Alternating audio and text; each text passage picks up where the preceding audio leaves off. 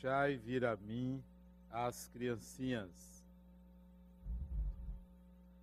Bem-aventurados os que têm o coração puro, porque verão a Deus. Mateus 5, 8. Então apresentaram-lhe umas criancinhas para que ele lhes tocasse. E com os seus discípulos e como os seus discípulos repreendessem com palavras rudes os que as trouxeram, Jesus, ao ver isto, zangou-se e disse-lhes: Deixai vir a mim as criancinhas, não o impeçais, porque o reino dos céus é para o que a elas se assemelham.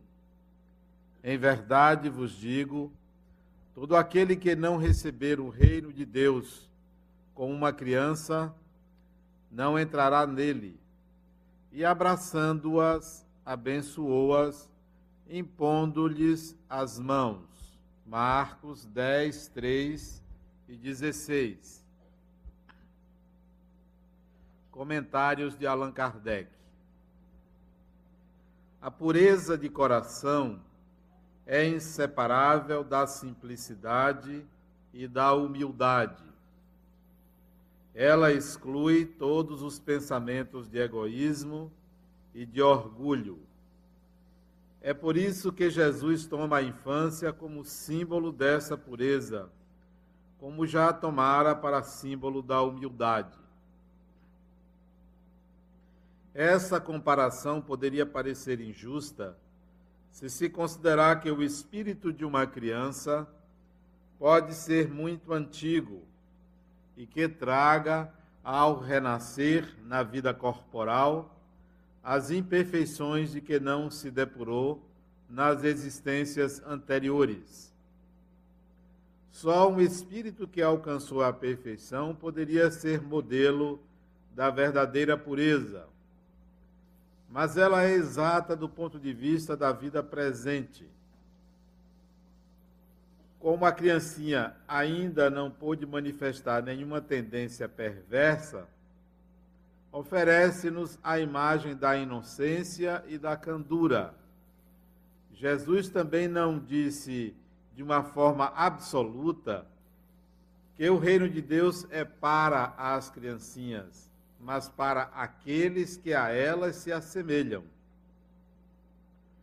Uma vez que o espírito da criança já viveu, por que não se mostra desde o nascimento como é?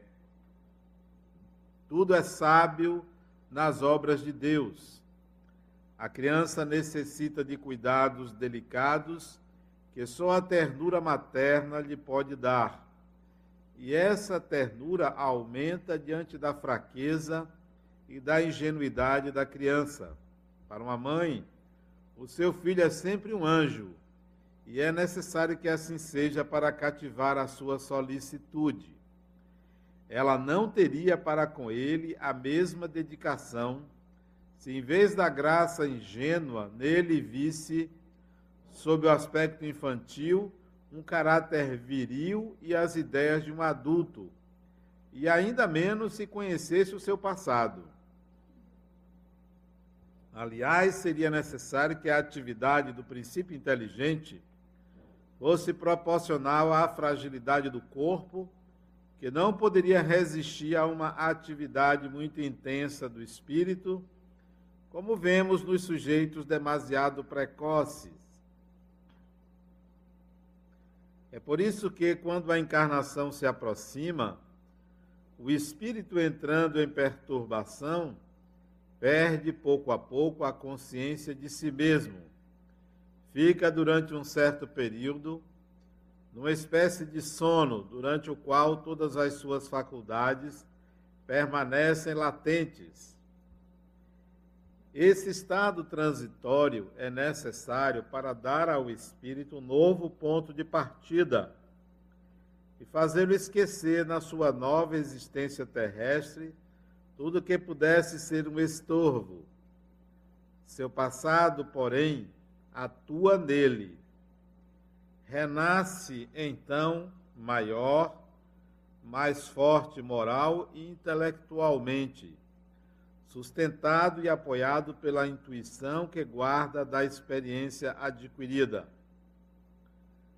A partir do nascimento, suas ideias retomam gradualmente o seu impulso, acompanhando o desenvolvimento dos órgãos.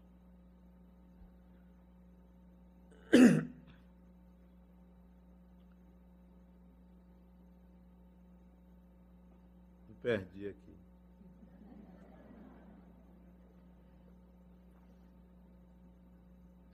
Por isso, podemos dizer que durante os primeiros anos, o espírito é verdadeiramente criança, porque as ideias que formam a essência do seu caráter ainda estão meio adormecidas.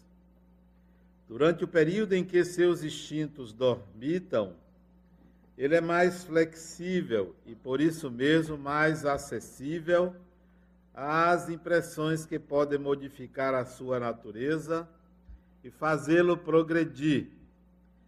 É isto que torna mais fácil a tarefa imposta aos pais. O espírito cobre-se, portanto, durante um período, de uma veste de inocência. E Jesus está com a verdade quando, apesar da anterioridade da alma, Toma a criança como símbolo da pureza e da simplicidade. Estes foram os comentários de Allan Kardec à fala de Jesus: Deixai vir a mim as criancinhas. Quando Jesus colocou bem-aventurados os puros de coração, eu não sei de vocês, mas eu não consegui me encaixar nessa bem-aventurança. Porque ter o coração puro está muito longe da minha experiência presente.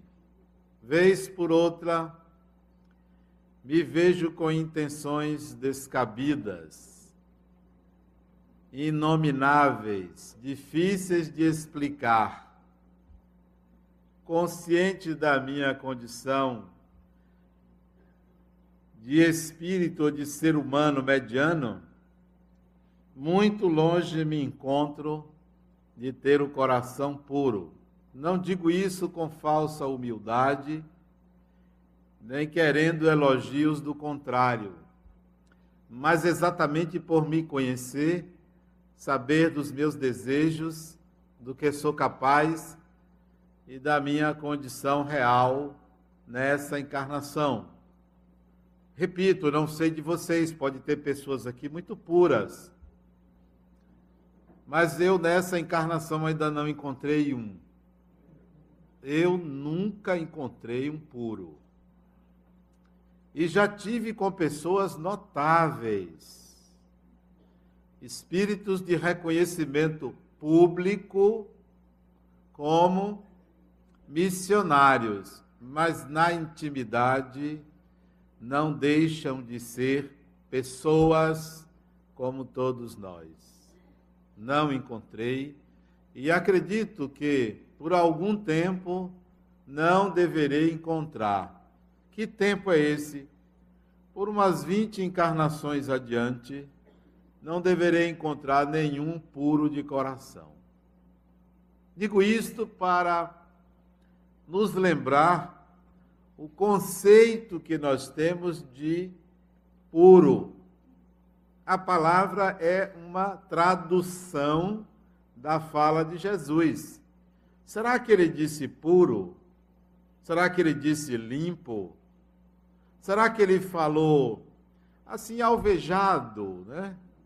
Será que ele falou outra palavra e o tradutor, ou os tradutores primeiro verbais do aramaico, que era a língua que ele falava, para a língua em que a Bíblia foi escrita, que foi o grego. Do grego para o português, será que alguém aí colocou um pouco de si? Há um ditado que diz: tradutor e traditore, isto é, tradutor traidor.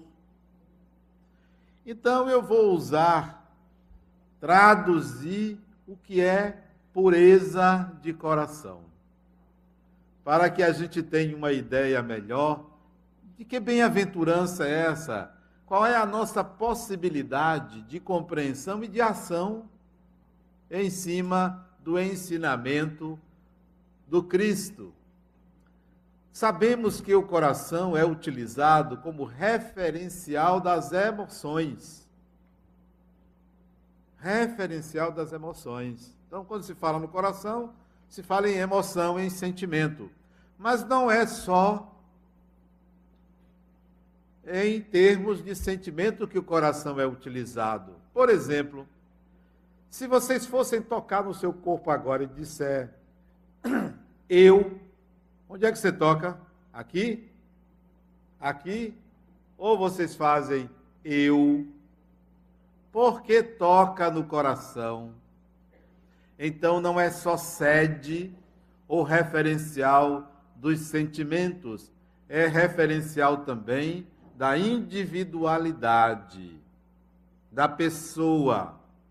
O coração então serve como múltiplo símbolo para nos levar a uma instância mais profunda de quem de fato nós somos. O que que você é? o que você faz, talvez seja parte de você. Quem você é, os títulos que você possui, uma parte de você. Aonde você mora, com quem você anda, uma parte de você. Mas você é, de fato, seus desejos, suas tendências, você é exatamente isso que está antes da ação, antes de agir. Porque a ação é consequência. O ato em si é o desejo. Olha que se aqui nós fôssemos apresentar a carteira de identidade dos nossos desejos, ficaria pouca gente para nos querer. Porque os nossos desejos são um leque muito grande de possibilidades de ação que nós depuramos, filtramos, porque nem sempre podemos ou temos coragem de realizá-los. Então, quando nós falamos eu, nós estamos nos referindo a uma intimidade, uma identidade mais profunda. E é essa intimidade mais profunda que nós precisamos depurar, transformar, desenvolver. Ao contrário disso, nós procuramos mudar o nosso comportamento, como se o comportamento fosse a pessoa. Eu posso muito bem aqui pousar de uma pessoa educadíssima, me comportar como um gentleman, me comportar como aquilo que as pessoas querem ver. Mas quem eu sou? O meu comportamento? Ou eu sou a minha intimidade mais profunda? Ou eu sou isso que o tradutor colocou como coração? São seus desejos, é a sua intimidade que ninguém, absolutamente ninguém sabe como você é. Nem seu marido, nem sua mulher, nem sua mãe, nem seu pai, nem seu filho, nem o melhor amigo ou amiga. Só quem sabe quem você é, você mesmo. Nem o espírito mais íntimo seu, desencarnado, que ande com você, sabe. Porque tem gente que pensa que espírito desencarnado lê todos os nossos pensamentos. Tem gente que acredita que é um panteísmo do espírito que pode tudo, faz tudo. É um imaginário muito fértil. Só quem sabe quem você é, é você e o seu Criador, que não fui eu, não foi sua mãe, não foi seu pai. Você e Deus sabem quem de fato você é. Então comece a pensar em trabalhar esses desejos. Esses desejos. São eles que definem em que nível de evolução você está, Não é o bem ou o mal que você faz. É bom fazer o bem. É uma tendência positiva fazer o bem, mas não define quem você é. Define uma tendência, mas não define exatamente quem você é. São seus desejos, repito. São as tendências no seu conjunto. E é aí onde a pureza deveria acontecer. Bem-aventurados os puros de coração. Alguns dias atrás, eu estava numa fazenda de amigos. É muito bom ter amigos que tenham fazenda. É uma maravilha. Eu tenho muitos amigos pobres, tenho, que não têm fazenda. Gosto deles, né? É um gostar assim sublimado, né? Mas gosto, gosto de amigos que tenham fazenda. E fui numa fazenda. Passei três dias no Bem Bom. 0800, que amigos. Olha, amigos 0800 são ótimos. Agora tem amigo que só liga para você para pedir. Eu gosto, gosto deles, né? A gente não deixa de gostar, né?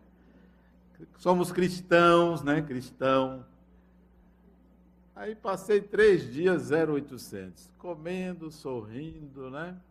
De vez em quando reclamava uma coisa, porque também tem amiga assim, né? Ganha, mas reclama. Reclamava, vinha, atendia. Numa das manhãs eu acordo muito cedo, né? Sete horas, né? Sete horas, acordo muito cedo, né? Tem gente que acorda mais cedo ainda, deve ter matado alguém, né? Assassino, em outra vida, assassino, ladrão, tá? Acorda cedo demais, viu? O povo ainda estava dormindo, são pessoas felizes, né? Dormem mais tarde. Eu levantei e fui andando para um caramanchão afastado assim da casa. E me sentei ali num banco tosco para ver a natureza. Eu me encanto com a natureza. E a natureza para mim não é só o verde do campo. A natureza que está a serviço de Deus. Me encanta, por exemplo, a tecnologia, a diversidade de opções que o ser humano tem para se comunicar a diversidade de sentimentos humanos, a diversidade das artes, a diversidade de tudo que existe, a diversidade de espécies na natureza, que coisa fantástica, né? Espécies assim mais é, é, minúsculas nos encantam. Tem umas que são muito bonitas, tem outras que eu não sei onde é que Deus estava com a cabeça que fez, por exemplo, a barata. Quer dizer, é de uma falta de criatividade, mas deixemos isso de lado. Aí me sentei naquele banco e fiquei ali meditando, né? Não tinha o que fazer. Uma fazenda, né? Os donos da casa não tinham acordado, eu com fome, não tinha café ainda, né? Tem pessoas que não se habituam a servir os outros, né? Mas tudo bem. E ali eu fiquei pensando sobre, não sobre esse título, sobre uma ocorrência que tinha havido dias anteriores, onde eu vi duas pessoas se digladiando, brigando. Duas pessoas no ato de violência. E eu me perguntei assim: poxa, por que, que as pessoas não ficam em paz? Por que, que as pessoas não trabalham o seu coração? Me lembrei de Gandhi, que dizia que é no coração humano que moram os nossos demônios. Eles não moram no inferno. Eles não estão na casa do vizinho, eles não estão em outro lugar, eles moram em nosso coração, dizia Gandhi. Então eu me perguntava por que, que essas pessoas brigam? Por que não pacificam o seu coração? Por que não trabalham as suas emoções? E senti o banco que eu estava sentado ranger um pouquinho. Quando eu olhei para o lado, tinha um homem sentado um senhor. E eu percebi que era um espírito. Mas para mim, É lugar comum a presença espiritual, nós estamos sempre acompanhados. A questão é que nós só queremos anjos, não queremos pessoas. Só queremos seres sobrenaturais, não queremos humanos. E para mim era um ser humano. E ele me disse assim, muito tranquilamente: o que você quer está muito mais próximo do que você imagina. E eu mentalmente perguntei: como assim? Ele disse: a paz que você procura está muito mais próximo do que você imagina. Quando você voltar ao seu quarto, você haverá. E eu estava hospedado num quarto muito confortável. Tudo bem que no dia que eu cheguei, eu senti uma presença espiritual. Interessante como você chega num lugar e lida com certas entidades espirituais. Ela, eu cheguei pela manhã e de tardinha eu fui dormir, descansar. Tinha dormido muito pouco, eu dormi de 11 horas às 7 da manhã. Precisava recuperar o sono.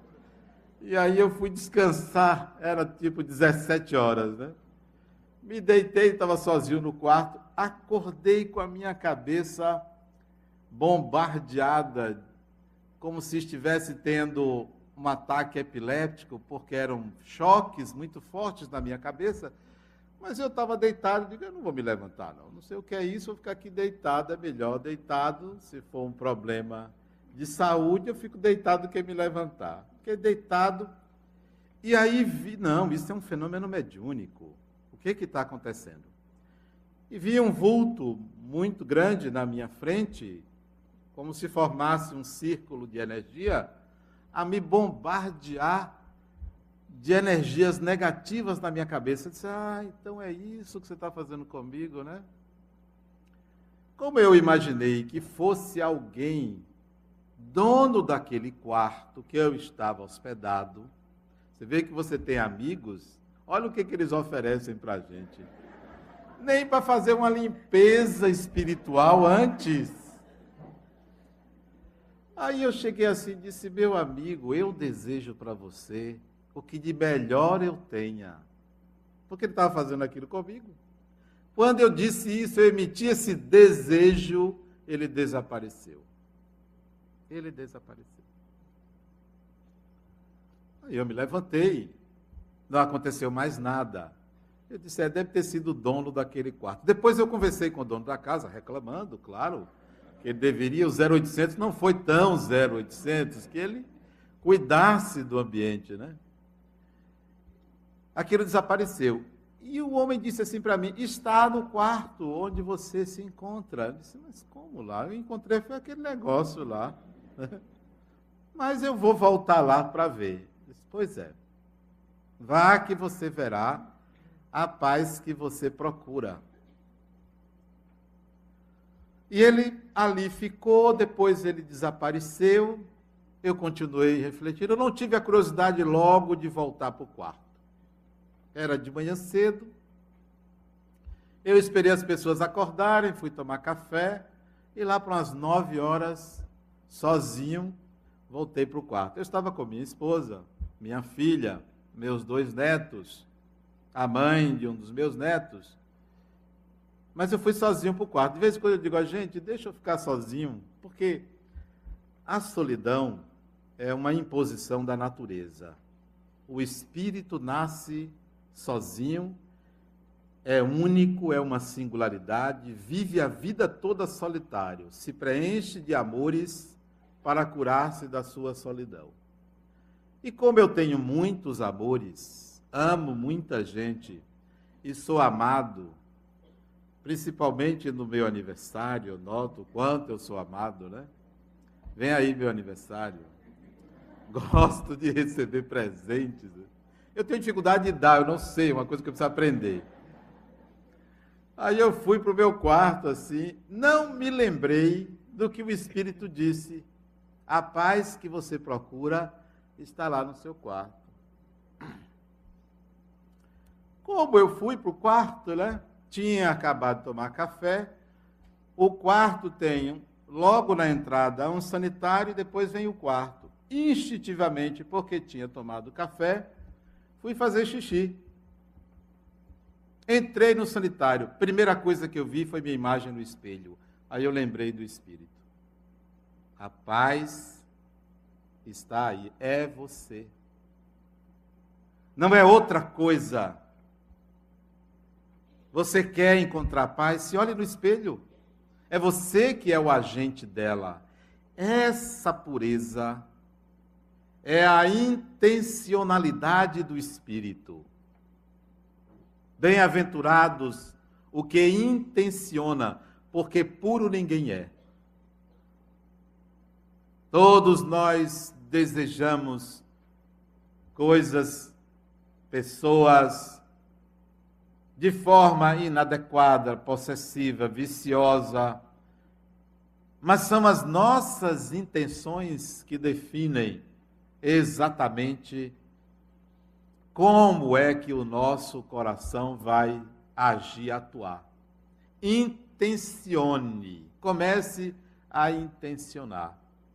E eu olhei para aquela imagem no espelho, meu próprio rosto, claro, fico sempre admirado da beleza, mas isso eu já estou acostumado. Né? Eu me lembro de minha mãe que dizia assim: meu filho, você é lindo, mas não esqueça que eu sou sua mãe. Veja que sabedoria, né?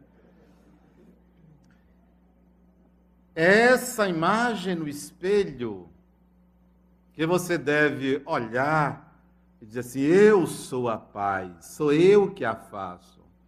São as minhas intenções que definem o estado do meu coração e a minha bem-aventurança. Quais são ou devem ser as suas intenções?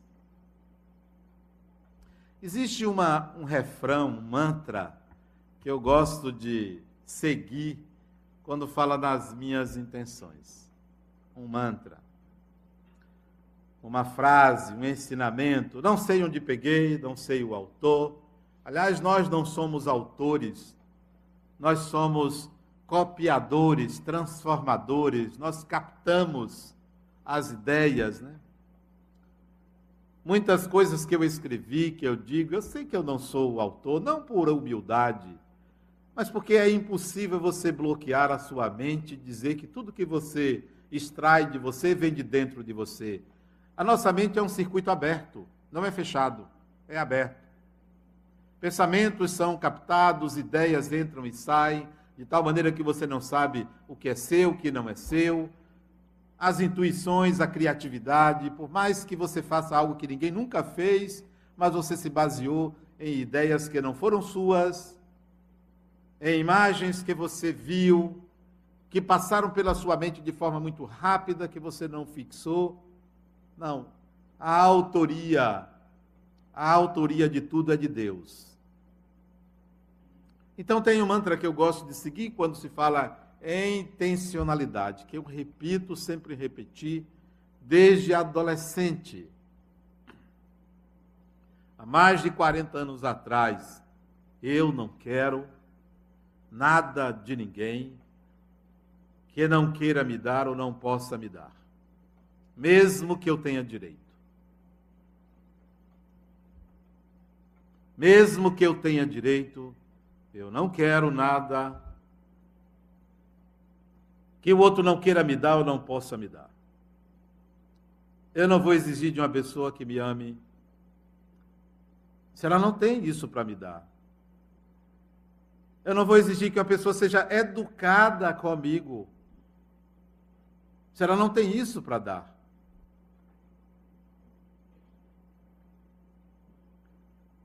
Um dia eu encontrei um amigo meu que me devia um dinheiro. Na época que eu dava, né, assim, achava que isso ia me levar ao céu. Aí eu vi que ele estava com dificuldade de pagar, já tinham se passado alguns 10 anos, 12 anos, né? Eu tinha até esquecido, juro para vocês, que eu tinha até esquecido que ele me devia, né? Mas a dívida dorme com o devedor. Quando a dívida dorme com o credor, ele é o devedor.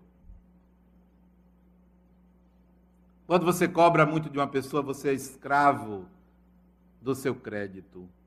A dívida mora com o devedor.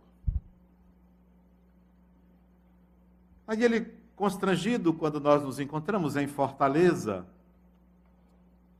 no encontro casual, e ele disse: É, Adenal, eu, eu lhe devo aquele dinheiro. Eu disse: Que dinheiro? Você não me deve. Jura? Você não me deve? Eu tinha esquecido. Se eu esqueci, você não me deve. Tudo bem que me fez falta, mas agora não me faz falta, você não me deve. Ele olhou fundo nos meus olhos, como a querer uma certeza do perdão da dívida. Eu olhei nos olhos dele e disse: Não, você não me deve nada, porque ele não tinha capacidade de pagar.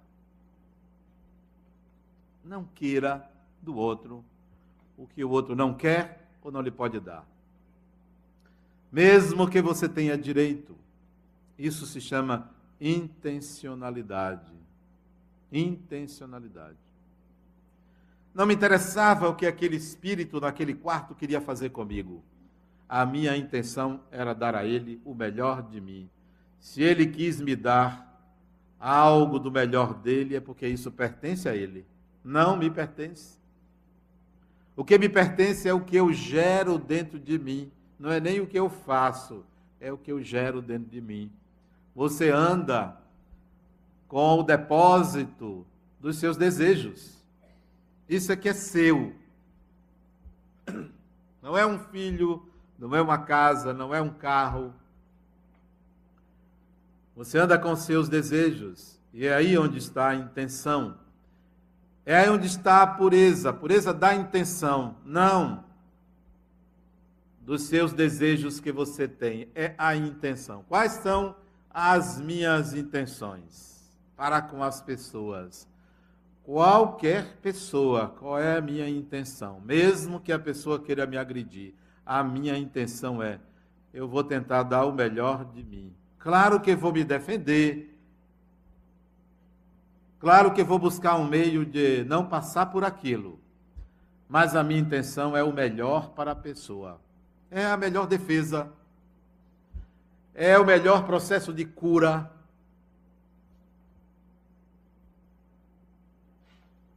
Pureza na compreensão que eu tenho da fala de Jesus diz respeito à intencionalidade. Há alguns anos atrás, 1995, 1996, eu encontrei um rapaz que morava na rua. Ele, a mulher e uma filhinha de meses. E eu convidei para sair da rua. Para morar num lugar provisoriamente. coloquei ele numa casa, não porque eu sou uma pessoa boa, mas eu acho que apareceu algum espírito bom que me inspirou. Como ele era muito jovem, tinha 23, 24 anos, eu dei a ele um emprego no centro espírita que eu presidia. Ele cuidava, não tinha qualificação, cuidava da limpeza, da portaria, era um faz tudo. Um ano se passou, ele disse que queria sair, queria ir embora. E ia me processar. É, eu mereço. Mas eu soube disso por terceiros, porque ele pediu demissão e se alojou na casa de outra pessoa com raiva de mim. Eu não tenho nenhuma pretensão de querer agradar todo mundo e achar que uma pessoa não pode ter raiva de mim. Afinal de contas, os nossos atos são interpretados. Ninguém sabe o que se passa na intimidade da nossa alma. É plausível que uma pessoa tenha raiva de outra, mesmo que a intencionalidade seja diferente. Aí eu resolvi procurá-lo para entender a situação. Ele tinha abandonado a casa que eu emprestei a ele e ido se alojar na casa de uma outra pessoa muito próximo do centro, que o abrigou acertadamente, porque ele ia para a rua com a mulher. E eu fui procurá-lo. E tive a oportunidade de viver um momento extremamente rico, de saber que ele não tinha raiva de mim, que ele não me odiava, que não tinha nada contra mim, ao contrário, que ele era grato que na realidade ele tinha sido maltratado por uma outra pessoa que fazia parte da instituição e que falava em meu nome. E eu levei ele a entender que isso acontece, que ele era uma pessoa querida, que ele voltasse. E qual era o valor da causa que ele tinha combinado com o advogado contra mim? Ele disse: olha, é 10 mil reais. Disse, mas eu não lhe paguei tudo que você tinha direito, ainda lhe dei uma gratificação para você voltar. Ele era de Alagoas para você voltar para a sua cidade natal? Ele disse, é, mas o que ele me fez é muito caro. Mas você não aprendeu nessa casa a perdoar? Foi um momento infeliz. Ao contrário, eu quero que você volte, que você trabalhe. Eu disse, não, eu não posso ficar. Eu vou me embora. Ele disse, então eu lhe devo 10 mil reais, que é o valor da causa. Ao invés de você entrar na justiça, converse com seu advogado. Eu posso lhe pagar isso em prestações, porque a instituição não tem 10 mil reais. Se o valor da sua honra é esse, eu, eu falei bem assim: se o valor da sua honra é esse, eu lhe pago. Aquilo mexeu tanto com ele. Parece que atingiu o fundo da alma dele quando eu disse que o valor da honra dele era aquele. Ele disse: Não, eu não posso fazer isso com o Senhor. Ele disse, eu disse ele, não é comigo que você está fazendo. Comigo você não está fazendo nada. Comigo você está me deixando triste porque você vai embora. Você está fazendo isso com você. É a intencionalidade. Porque qualquer um de nós, no momento de raiva, pode processar uma outra pessoa. Esse é o valor, é o valor pessoal. É a intencionalidade. Pois bem, ali, ali em Patamares. Naquele momento ele desfez aquilo e disse: é, mas eu não tenho condições de voltar. Eu vou me embora, vou conversar com o advogado para não entrar com ação contra o centro. Tá bom, fique à vontade. Nunca mais o vi. 1995 ou 96, acho que foi 96.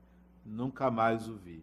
Espero que tenha sido feliz, porque o melhor que a gente pode desejar a uma pessoa que ela seja feliz, mesmo que essa pessoa tenha a infelicidade de agir contra nós. É aí onde está a pureza de coração, é a intencionalidade para com os outros.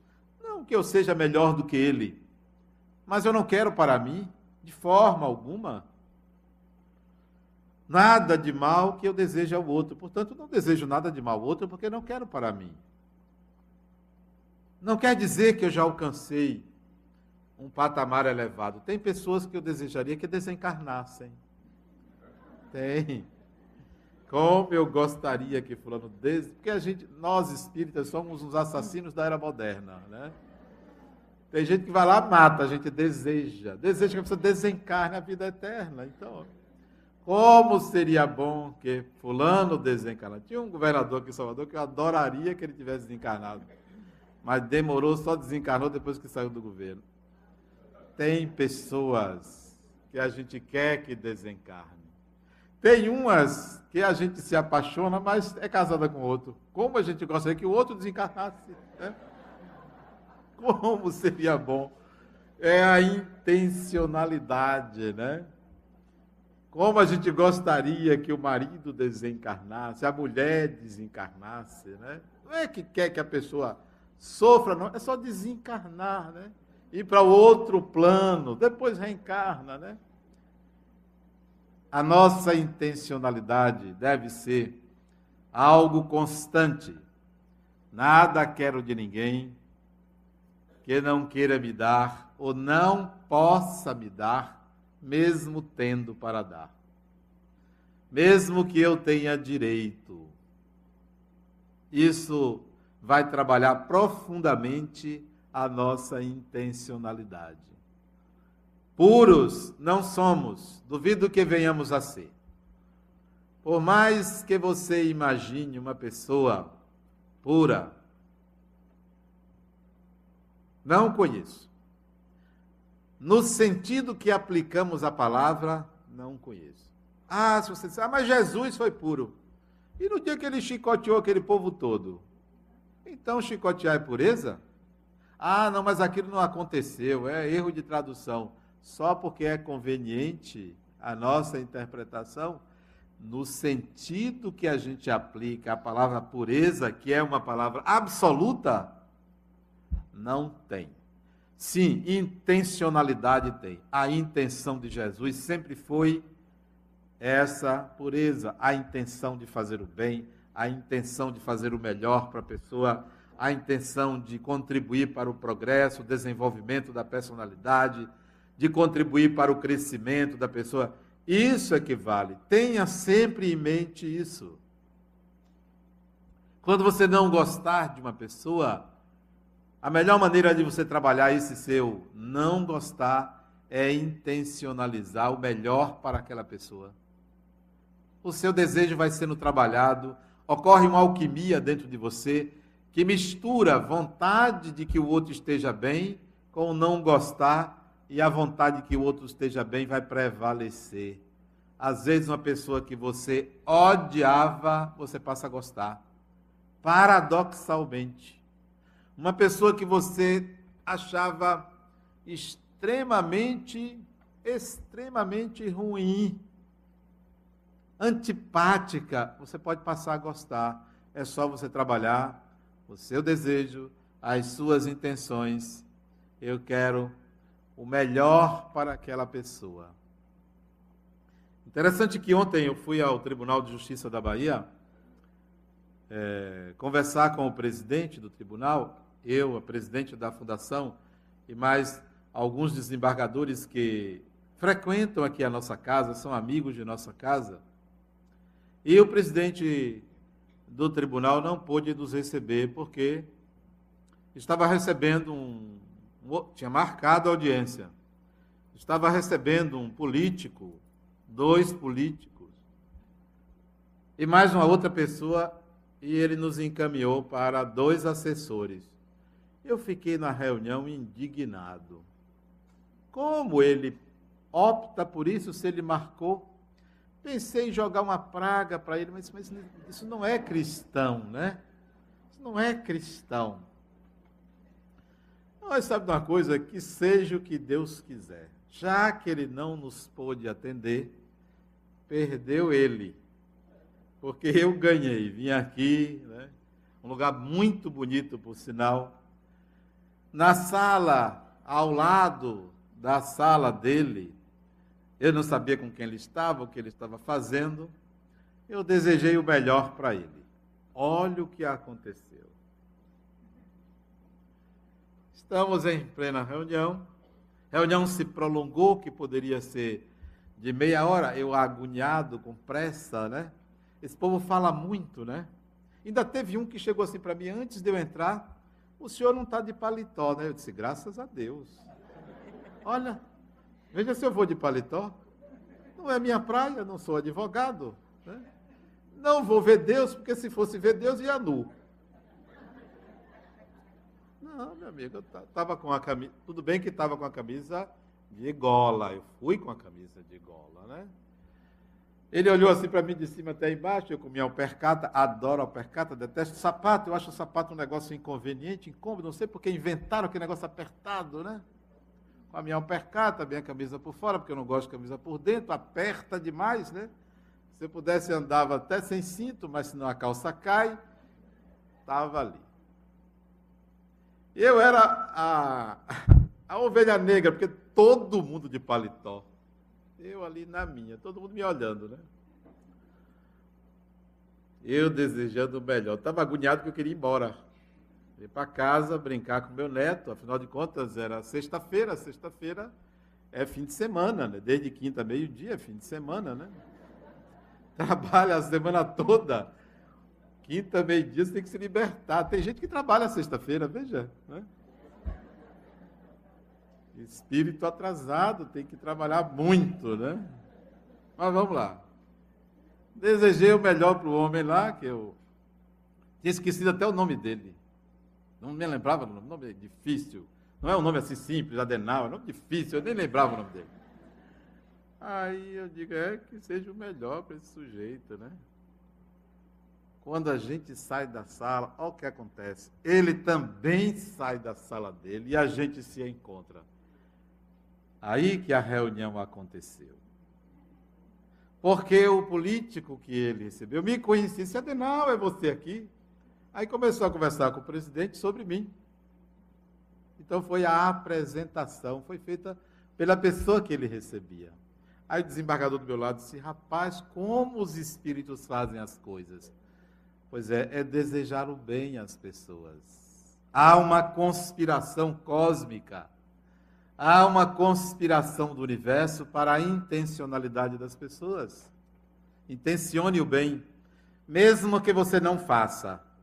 Intencione. Quando você intenciona o bem a uma pessoa, ou ao universo, ou ao que quer que seja, você vibra promove uma egrégora em torno de você que atrai as forças criativas da natureza. Intencione. Pense, quando você passar e ver um trânsito pesado, ao invés de ficar reclamando, intencione o bem às pessoas que estão ali, prisioneiras como você, de uma máquina mortífera chamada automóvel, porque Aqui as pessoas deviam andar de bicicleta, andar a pé, mas tem que usar carro. Né? Intencione o bem onde quer que você esteja, com quem quer que você esteja, aí sim você vai ver o que é bem-aventurados puros de coração. Pessoal ali em pé está com pressa, mas eu estou terminando, peraí. Bem-aventurados os puros do coração, não é se tornar uma criança mas sim se assemelhar a esse, essa espera ativa de saber que a vida nos reserva sempre o melhor, sempre o melhor. Entre o amor, o sofrimento, escolha o amor. Se o amor lhe faz sofrer, ainda não é o amor. Muita paz.